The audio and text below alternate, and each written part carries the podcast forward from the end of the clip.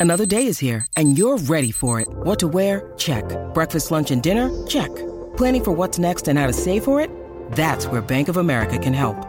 For your financial to dos, Bank of America has experts ready to help get you closer to your goals. Get started at one of our local financial centers or 24-7 in our mobile banking app. Find a location near you at bankofamerica.com slash talk to us. What would you like the power to do? Mobile banking requires downloading the app and is only available for select devices. Message and data rates may apply. Bank of America and a member FDIC. Bonjour à tous et bienvenue chez Studio, le podcast pour étudiants fait par une étudiante. Et c'est le deuxième épisode de la pause café. Pour ceux qui n'auraient pas suivi, vous allez avoir un épisode par jour du 1er au 21 mars. Ça sort tous les matins à 10h. Et le but, c'est qu'on parle de plein de sujets très très variés. Et ce sera à chaque fois sous un format plus court de 15-20 minutes. En tout cas, je vais essayer. Le but étant de vous offrir des vrais moments de pause dans vos journées de révision. Dès que vous en avez marre, dès que vous êtes fatigué, vous allez vous faire un petit café et vous écoutez la pause café de Studio. Avant de commencer cet épisode qui me tient infiniment à cœur, je vous invite à vous abonner si ce n'est pas déjà fait au podcast, quelle que soit la plateforme de streaming sur laquelle vous écoutez Studio, parce que ça m'aide énormément et ce qui m'aide encore plus, c'est euh, les évaluations. Donc si vous pouvez mettre la note que vous voulez, mais 5 étoiles, c'est forcément bien plus apprécié. Si vous pouvez noter le podcast, ça prend vraiment moins de 5 secondes et moi ça m'aide beaucoup. Euh, par exemple, là sur Spotify, je sais qu'il y a environ 700 notes, sachant que vous êtes genre presque 9000 abonnés à Studio sur Spotify. Donc imaginez à quel point je serais mieux référencé si chacun d'entre vous mettait une petite note. Donc voilà, c'est pas grand chose, mais ça me ferait très plaisir. Parce que forcément, il faut bien être honnête, plus le podcast grandit, plus il y a de personnes qui écoutent, plus je suis motivée et plus j'ai envie de vous faire des concepts un petit peu farfelus comme la pause café. C'est pas du tout farfelu, mais bon. N'hésitez pas aussi à aller me suivre sur Instagram, mariaustinov, pour suivre un petit peu l'actualité du podcast. C'est là où je poste tout euh, qui est en rapport avec Studio. Ceci étant fait, aujourd'hui on va parler de mon sujet préféré sur Terre, aka Claude Monet et l'impressionnisme. Alors je sais ce que vous allez vous dire. Elle prétend aimer l'art, mais elle nous dit que son peintre préféré c'est Claude Monet. Hmm, pas très original de sa part. Écoutez, je suis tombée amoureuse de Claude Monet quand j'avais 7 ans. Écoutez-moi bien. Parce que je suis allée au musée d'Orsay et que j'ai vu mon tableau préféré de tous les temps qui s'appelle La Pie de Claude Monet. Et depuis, j'ai une relation très particulière et très fusionnelle avec ce peintre. Ça paraît bizarre, mais vraiment, euh, dans mon entourage, les gens suspectent que en fait, je suis son, sa descendante. Genre, j'ai l'impression qu'il vit en moi, littéralement. C'est-à-dire que même je reproduis ses peintures pour en avoir chez moi. Et vraiment, c'est fou. J'ai l'impression quand je peins du Monet que je suis sa réincarnation. C'est incroyable. Et puis à chaque fois que je vois une nouvelle peinture de Monet dans un musée que j'ai jamais visité avant, je me mets à chialer. Ça me le fait à chaque fois. Par exemple, là, on était dans le musée de Rouen, euh, genre vers octobre-novembre. Euh, je suis rentrée dans une salle, j'ai vu un Monet, j'ai commencé à chialer pendant 15 minutes, j'étais irrécupérable. Vraiment, c'est inexplicable l'amour que j'ai pour euh, son art et ce que ça me procure, c'est absolument incroyable. De manière générale, je suis vraiment une grande adepte d'art, j'adore ça. Et comme, voilà, je suis pas originale, mais l'impressionnisme, c'est évidemment mon mouvement préféré. Donc pour un premier épisode axé un petit peu culture générale où je vous apprends quelque chose, c'était une évidence absolue de commencer par ce sujet-là parce que c'est celui euh, que je connais le mieux, c'est-à-dire que j'ai lu tous les bouquins possibles et imaginables, j'ai vu tous les documentaires possibles et imaginables sur l'impressionnisme et sur Claude Monet. Euh, c'est là, vraiment, c'est le, sujet dans lequel je suis le plus calée de ma vie. Et je vous assure que vous n'avez pas envie d'aller au musée d'Orsay ou au musée de l'Orangerie avec moi. Toutes mes copines en ont fait les frais parce que je deviens hystérique. Pour moi, c'est Disneyland. Vraiment, je suis dans le même état qu'un gosse qui va à Disney et je me transforme en guide touristique, c'est-à-dire que vraiment tu n'as pas le choix que de m'écouter parler de Claude Monet pendant deux heures. Mais là, euh, j'imagine que si vous avez cliqué sur cet épisode, c'est que ça vous intéresse un minimum. Et je vais essayer d'être la plus claire possible. Euh, et bref, j'ai trop hâte. Je pense que vous allez kiffer. Et franchement, au fil du temps, comme je suis allée plusieurs fois à Giverny, etc., j'ai accumulé pas mal d'anecdotes, etc. Donc, même si vous êtes assez calé en art et que vous connaissez l'impressionnisme grosso modo, euh, je pense que vous pourrez quand même apprendre des choses dans ce petit épisode. Donc euh, voilà, on va commencer. Évidemment, je tiens à préciser que je ne peux pas aller trop dans le détail parce que sinon ça va être beaucoup trop long et le but c'est que ça soit quand même ludique. Donc ça sera assez synthétique. Si jamais vous voulez plus de détails sur tel ou tel sujet, je vous invite à faire des recherches par vous-même ou alors me poser des questions en DM, il n'y a aucun souci. Alors pour commencer, il faut comprendre d'où vient le mot impressionnisme. Eh bien l'impressionnisme, c'est né en 1873 puisque Claude Monet a peint à Londres son tableau Impression Soleil Levant. Et c'est plus précisément dans une revue qu'un critique d'art va qualifier Monet avec tous ses amis d'impressionniste suite au tableau Impression Soleil Levant qu'il va critiquer très vivement. Parce que, nous allons le voir, l'impressionnisme n'a pas du tout fait l'unanimité au départ. Mais avant d'étudier le mouvement en tant que tel, ses caractéristiques et ce qu'il représente, pour moi il est fondamental de se pencher sur la vie de celui qu'on appelle le père des impressionnistes, aka Claude Monet. J'ai essayé de vous faire une biographie qui retrace la vie de ce génie, littéralement, à travers euh, des dates marquantes, donc c'est quand même assez précis, sans non plus aller trop dans le détail pour ne pas vous ennuyer. Vraiment, j'ai passé du temps, je crois que j'ai passé une heure à écrire ce truc-là, donc j'espère que ça va vous plaire. Alors, Monet est né en 1840 en Normandie, plus précisément au Havre, et très vite, il déteste l'école et il ne pense qu'au dessin. Donc, il quitte le lycée et va commencer à faire des caricatures. Donc il commence vraiment par le dessin qu'il va vendre sur le port euh, du Havre. Il est alors très jeune, âgé de tout juste 18 ans il me semble, et il fait la rencontre d'Eugène Boudin, qui devient vraiment son mentor et qui lui apprend le travail en plein air, qu'il ne lâchera plus jamais dans sa vie. On va revenir là-dessus, mais le fait que Monet travaille en plein air, euh, ça nous paraît peut-être anodin aujourd'hui, mais c'est très avant-gardiste à l'époque. Il fait aussi à ce moment-là la rencontre d'un Anglais qui s'appelle John Kind, et Monet dira même plus tard, je cite, C'est à lui que je dois l'éducation définitive de mon œil. En 1859, Monet décide réellement de se lancer et il part à Paris, où il rentre dans l'Académie suisse, et c'est là qu'il va rencontrer notamment Pissarro. Puis il va partir quelques années en Algérie et il revient à Paris en 1862. Il intègre alors l'atelier de Charles Glaire et c'est là qu'il va faire des rencontres significatives pour sa carrière, aka Renoir, Sisley ou encore Basile. Très rapidement, ils vont former un groupe assez soudé et ils vont se rendre compte que peindre en atelier, ça leur plaît pas trop et ils vont tous commencer à pratiquer massivement la peinture en plein air et petit à petit, chacun d'entre eux va quitter cet atelier pour se consacrer à la peinture en plein air. Pourquoi est-ce que cela constitue une rupture significative? Eh bien parce qu'à ce moment-là, personne ne peint dehors, tout le monde peint en atelier. En fait, ce que les gens faisaient, c'est par exemple, s'ils voulaient faire le portrait de quelqu'un, ils allaient euh, la plupart du temps faire un brouillon, c'est-à-dire au crayon, euh, faire une petite esquisse, un petit dessin de la personne, puis l'amener en atelier et cette fois-ci peindre pendant des semaines euh, ce portrait de la façon la plus réaliste possible. Tandis que Monet et ses copains, eh ils voient un truc qui leur plaît, ils prennent leur toile, ils s'installent et ils peignent directement. Et ils font quelques retouches en atelier parfois, mais c'est tout. Donc c'est une approche complètement radicale à l'époque. Il faut vraiment se rendre compte de ça pour comprendre ce qu'est l'impressionnisme. Bref, après ça, Monet fait quelques allers-retours entre la Normandie et Paris. Et en 1866, il rencontre Camille. Camille, sa muse absolue. Si vous voyez une femme dans un des tableaux de Monet, c'est probablement Camille. Elle pose pour lui dans Femme au jardin, dans Femme à la ombrelle et même jusqu'à sa mort dans Camille sur son lit de mort. Mais ça, on en reparle plus tard. Le problème pour Monet dans les années 60-70, c'est que son travail ne plaît pas du tout dans les salons. En gros, pour être un peintre de renommée et reconnu à ce moment-là, il faut que tes peintures soient exposées au salon, principalement à Paris. Ça, c'est souvent l'Académie française qui décide de qui est exposé au salon, et ça leur plaît pas trop de voir un mec qui peint dehors, qui peint des paysages euh, et pas des portraits, qui peint de façon complètement désordonnée, sans précision, avec un style qui paraît vraiment vulgaire à l'époque. Donc dans les années 70, la situation financière de Monet est vraiment compliquée, c'est la galère, c'est la hesse comme on dit aujourd'hui. En plus, pour ne pas arranger les choses, Camille tombe enceinte et donc le père de Monet décide de lui couper complètement les vivres. Camille et Monet vont avoir deux fils, Jean et Michel. En 1871, il va fuir la guerre franco-allemande qui a lieu en France. C'est vraiment pas une période très fun et il va aller, où ça À Londres. Et oui. Et beaucoup considèrent que c'est là que va vraiment naître son style, puisque c'est là qu'il réalise Impression Soleil Levant en 1873. Après ce tableau, il y a vraiment une hausse de l'impressionnisme, malgré les critiques. Claude Monet et tous ses compagnons, on va dire, commencent à vraiment peindre de plus en plus dans ce style-là. Mais même si son travail est un petit peu plus reconnu, eh bien financièrement c'est toujours pas la joie. En 1876, il s'installe à Montgueron.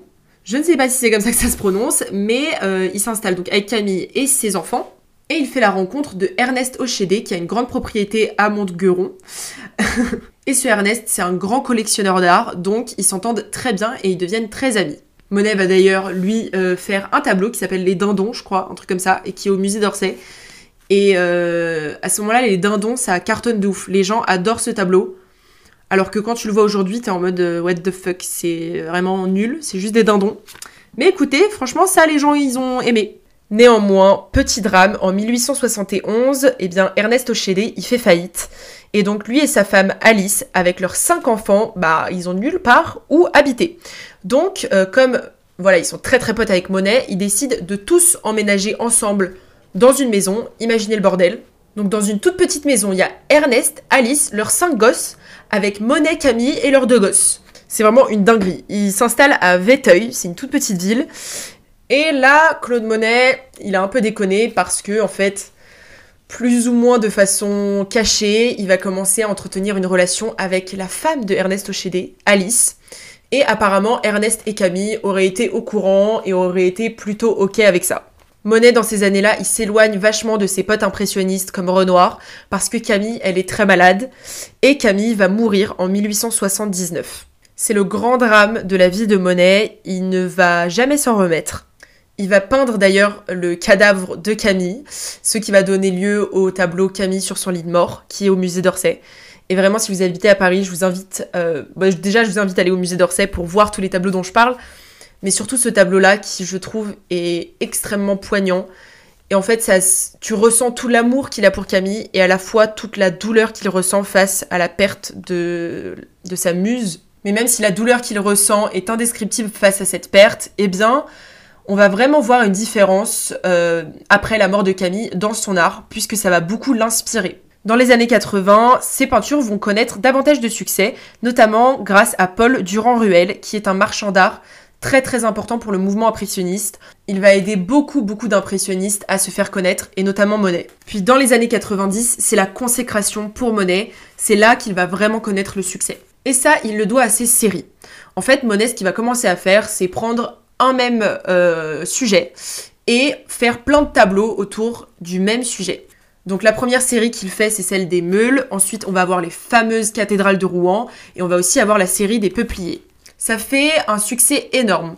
Pourquoi? Parce qu'en fait, même si c'est le même sujet, Monet cherche à montrer à quel point la lumière et les différents temps de la journée eh influent sur ce qu'on peut peindre. Donc ce qui est important dans ces tableaux-là, ce n'est pas le sujet tel quel, c'est-à-dire qu'on s'en fout en fait de voir la cathédrale de Rouen. Ce qui est intéressant, c'est de la voir évoluer au fil de la journée avec tous ces changements de lumière. C'est aussi à ce moment-là que va commencer son obsession pour les nymphéas, que vous connaissez très bien, puisqu'en 1890, il s'installe à Giverny, dans cette maison que vous pouvez toujours visiter, que je vous invite tellement à faire, c'est un havre de paix, c'est l'endroit le plus beau sur Terre.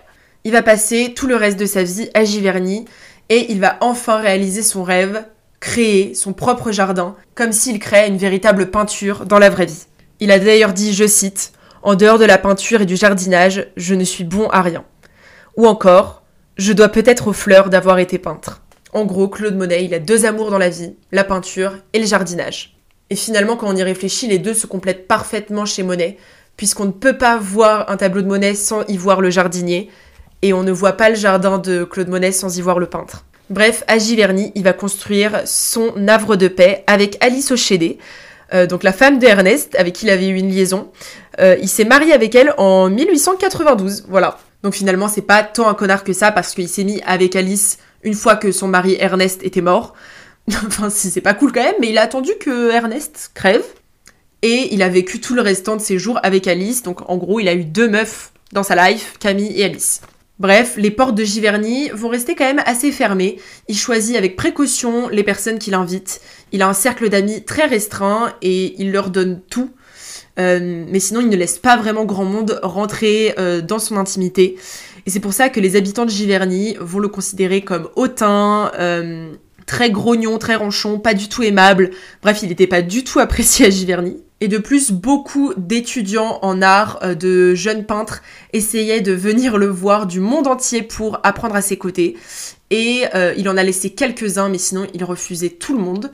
il était en mode J'en ai rien à foutre de vous, je veux vivre ma life paisiblement et vraiment il était pas très sympa. Mais c'était un bon vivant, il adorait bien manger, euh, vraiment les repas c'était un moment clé dans sa journée. Et même s'il était pas hyper cool avec les gens qui connaissaient pas, eh bien tous les amis qui l'ont eu dans sa vie ont témoigné après ça que c'était quelqu'un d'incroyable, de très généreux et qui vraiment était prêt à tout donner pour les gens qu'il aimait. Il était notamment très très proche de Georges Clémenceau, et oui, le président, et j'ai d'ailleurs un bouquin qui retrace toute leur correspondance écrite. Euh, et c'est incroyable de lire ça, vraiment, je pense que vous pouvez le trouver sur internet.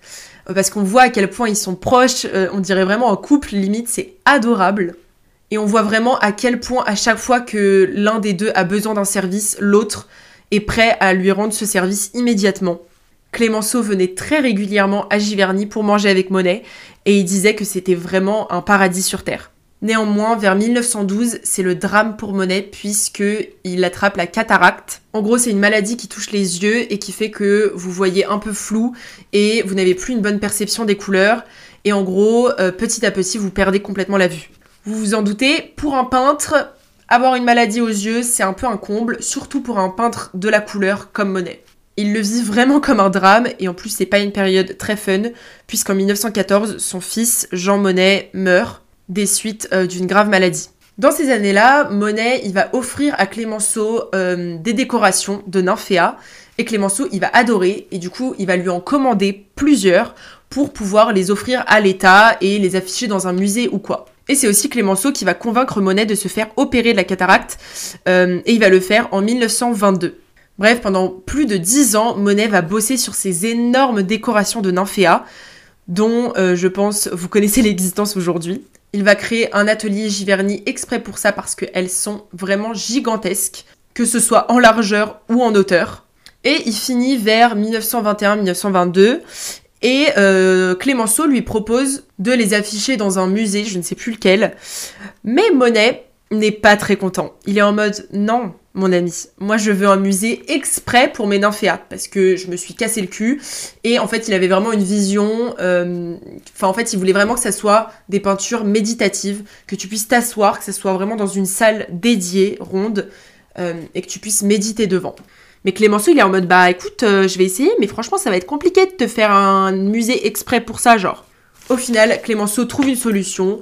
En gros, il négocie avec le Louvre qui accepte de faire euh, un petit bâtiment rattaché au Louvre mais qui va être dédié au nymphéa et c'est l'actuel musée de l'orangerie. Voilà. Si vous voulez tout savoir, le musée de l'orangerie a été créé spécialement pour Monet et ses nymphéas. Et c'est pour ça que si vous allez voir les nymphéas là-bas, vous verrez que c'est exactement comme il a voulu. C'est des salles rondes avec euh, des petits sièges au milieu pour pouvoir s'asseoir et juste méditer devant. C'est pour ça que ça me rend folle quand j'y vais et que des gens font du bruit ou passent devant comme ça là. Ah Bref, mais ce qui est très très triste dans cette histoire, c'est qu'elle devait être exposée pour la première fois en 1927 et Monet va mourir un an avant en 1926. Donc c'est son fils, Michel, qui va en fait ouvrir l'exposition des nymphéas. Lorsque Monet meurt, c'est évidemment le drame pour tout son entourage. Clémenceau est d'ailleurs tout de suite prévenu et euh, apparemment il aurait tout quitté d'un coup. Il aurait monté dans un taxi et pendant tout le trajet, il lui aurait dit plus vite, plus vite, plus vite pour arriver à temps, pour voir une dernière fois euh, son ami Claude Monet. Et donc il arrive, il voit Monet à l'agonie, donc à deux doigts de mourir, et euh, ils se font une accolade, ils se disent au revoir, et Monet meurt quelques minutes après. Une anecdote que j'adore, qui m'a tellement touchée la première fois que je l'ai entendue, c'est qu'à l'enterrement de Monet, eh son cadavre était couvert d'un voile noir, ce qui n'est pas très étonnant vu que c'est un enterrement. Mais Clémenceau, en voyant ça, va péter un câble, il va aller dans la cuisine, arracher un des rideaux euh, qui était jaune avec plein de fleurs, va enlever le voile noir, mettre ce rideau sur euh, le corps de Monet, et il dit pour Monet, pas de noir, le noir, ce n'est pas une couleur. Parce que effectivement, si on peut bien retenir une chose de Monet, c'est que c'est le peintre de la couleur et de la lumière rien d'autre. Bon, maintenant que vous connaissez en détail la vie du père des impressionnistes, eh bien je vous propose de vous faire un petit topo sur l'impressionnisme en tant que tel. L'impressionnisme, c'est à la fois une esthétique et un mouvement qui se caractérise par plusieurs choses. Tout d'abord, comme je vous ai expliqué, eh bien, euh, on peint en plein air et plus en atelier. C'est aussi euh, caractérisé par une certaine modernité et une vraie rupture avec ce qu'on faisait avant dans les sujets. C'est-à-dire que au lieu de faire des portraits euh, ou euh, des sujets religieux, eh les impressionnistes vont vraiment être avant-gardistes dans le fait qu'ils vont peindre des paysages ou même des gares, des personnages pas forcément très importants comme des danseuses, voire des prostituées. Je pense notamment à Degas. Ils vont peindre la nature ou des simples scènes du quotidien comme des pique-niques ou des réunions entre amis. Et ça, c'est complètement inhabituel et c'est pour ça que c'est vraiment une révolution l'impressionnisme. Si pour vous, Picasso avec le cubisme, c'est une révolution, dites-vous que l'impressionnisme, c'est ça fois deux, voire fois trois. Aujourd'hui, on ne s'en rend pas compte parce que ça nous paraît assez banal comme, euh, comme tableau, mais vraiment, ça représente un réel choc pour les gens à ce moment-là. Et c'est pour ça qu'ils mettent autant de temps à adhérer à l'impressionnisme. Au début, ça passe vraiment pas du tout, du tout. Bref, à part Monet, dans les grands noms de l'impressionnisme, on peut notamment penser à Renoir, évidemment, à Degas, Pissarro, Caillebotte ou encore Sisley. L'impressionnisme est aussi caractérisé par euh, une touche rapide, en virgule, avec un caractère très instantané, comme si, euh, en fait, ce qu'ils ont vu a été directement transcrit sur la toile, et c'est un peu le cas finalement. Le but, c'est pas du tout de faire un truc réaliste, c'est de vous donner l'impression d'être dans le tableau, d'être dans ces nymphéas, d'être euh, devant cette montagne, etc., etc. En fait, un impressionniste va chercher à te faire ressentir quelque chose plutôt que euh, te faire admirer son tableau, vous voyez. Et c'est pour ça que c'est le mouvement de la couleur et de la lumière. Parce qu'en fait, ce qui est peint, voilà, la montagne ou, euh, je sais pas, la femme qui est peinte, bah, c'est pas important pour eux. L'important, c'est que vous ressentiez ce que eux, ils ont ressenti au moment où ils ont vu ce paysage. Donc, ils vont vraiment jouer sur les lumières, les couleurs, les textures, pour essayer de vous donner l'impression d'être avec eux devant ce sujet-là. Donc c'est pour ça que si vous achetez le livre Claude Monet des éditions Tasken, on dirait grave un partenariat ce que je viens de faire, mais c'est pas du tout un partenariat. Si vous achetez ce bouquin que je vous conseille néanmoins, je l'ai et c'est ça qui m'a le plus appris sur la vie de Monet. Eh bien, en première page, quand vous l'ouvrez, vous voyez une citation qui dit Saisir l'image toujours mouvante de la réalité du monde. Et pour ceux qui sont un peu attentifs, c'est aussi ma bio Instagram. Et en fait, pour moi, c'est une citation qui, résume et qui définit parfaitement ce qu'est l'impressionnisme. Les impressionnistes, ils essayent de saisir la réalité, tout en essayant de rendre compte dans leur tableau que la réalité, elle est constamment en mouvement. Et c'est pour ça que c'est du génie. Enfin bref, je vous ai tout dit sur l'impressionnisme et euh, sur Monet, enfin en tout cas tout ce que je pouvais dire en un temps assez limité. Je vous invite vraiment à aller voir euh, l'API de Claude Monet, surtout si vous êtes à Paris, elle est au musée d'Orsay. C'est mon tableau préféré de tous les temps. Et si là, vous pouvez checker sur vos téléphones à quoi il ressemble, j'aimerais vous en parler un peu parce que c'est un tableau qui m'émeut profondément. Déjà, la pie de Monet, il la réalise après une tentative de suicide. C'est un moment très difficile pour lui, marqué par les doutes euh, et par une situation financière instable. Il le réalise en 1868, si mes souvenirs sont corrects. Et en fait, c'est un tableau très simple, mais qui pour moi résume parfaitement le génie de Monet. Parce que c'est un tableau qui, au premier abord, apparaît comme étant entièrement blanc. Et pourtant, quand vous le voyez en vrai et que vous vous approchez, vous réalisez qu'il est presque tout sauf blanc, qu'il utilise du jaune, du bleu, du rouge, du marron, du vert, du violet. En fait, c'est un tableau riche en couleurs et qui paraît blanc et d'un blanc complètement immaculé. Et c'est ça qui le rend si spécial. Et en plus de ça, ce qui est génial, c'est que, en fait, le tableau n'a rien de particulier, mais pourtant vous êtes complètement subjugué par la pie, qui n'est qu'un point noir sur ce tableau qui est quand même assez grand. Et pourtant c'est la star du tableau. Il réussit à en faire la star du tableau alors que c'est qu'un point noir. Et elle est posée sur une barrière qui a cinq euh, branches. Je sais pas comment dire ça. Bref, qui a cinq euh, lignes. Et en fait, ça amène à penser que cette pie, elle représente comme une note sur une portée de musique, puisqu'une portée de musique, ça a cinq lignes également. Elle pourrait à la fois représenter une note ou même un silence. Vous savez, le silence, c'est un peu en signe de 3 pour ceux qui n'ont pas fait de solfège, mais donc ça y ressemble aussi. Bref, je suis tellement attachée à ce tableau, à chaque fois que je le vois, je suis tellement émue. Et vraiment, sur internet, il paraît pas terrible, mais quand vous le voyez en vrai, en fait, vous ne pouvez plus vous en détacher, vous allez tout de suite comprendre pourquoi je l'aime autant, parce qu'en fait, il vous transporte vraiment dans ce paysage enneigé, devant cette pie. Et vous pouvez presque entendre le bruit des arbres. Enfin, c'est genre exceptionnel. Je pense que j'y suis très attachée aussi parce que je suis russe, je viens du nord, et donc c'est vrai que forcément, mon élément, c'est un peu la neige. Je suis pas du tout quelqu'un qui aime l'été. Et dès que je vois un paysage un peu enneigé, euh, surtout avec des arbres clairs comme ça, bah, ça me rappelle euh, les hivers que je passais en Russie en étant plus jeune. Je sais pas, ça me rappelle un peu mon chez moi. Et puis vraiment, mon histoire avec ce tableau, elle est folle parce que je l'ai vraiment vu quand j'avais genre 7 ans lors d'une sortie scolaire euh, au musée d'Orsay. Et je me souviens presque de rien de cette sortie, sauf du fait d'être devant ce tableau et de me dire wow, je sais pas, j'ai eu un coup de foudre. Et en fait, je l'ai jamais oublié. Et ensuite, dès que j'avais l'occasion, même à l'école primaire, de faire des exposés ou quoi, bah, je parlais toujours de la pie de Claude Monet. Et genre, jusqu'en seconde, je ne savais pratiquement rien de Monet. Je m'y intéressais pas plus que ça. Juste, j'adorais la pie. Et dès qu'on me demandait c'est quoi mon tableau préféré, je répondais la pie. Et c'est vraiment en seconde, euh, au lycée, que j'ai commencé à approfondir le sujet et que j'ai découvert euh, tout l'art de Monet et toute sa vie. Et j'ai été complètement passionnée par euh, tout ce qu'il fait. Enfin bref, j'ai beaucoup trop parlé, cet épisode est beaucoup trop long je crois. Je suis désolée, ce sera une pause café un peu plus longue, mais j'espère que ça vous aura plu, c'est la première fois que je vous raconte quelque chose comme ça. Euh, dites-moi si jamais il y a des aspects qui vous ont pas plu, si vous trouvez ça trop long, si j'ai pas été claire.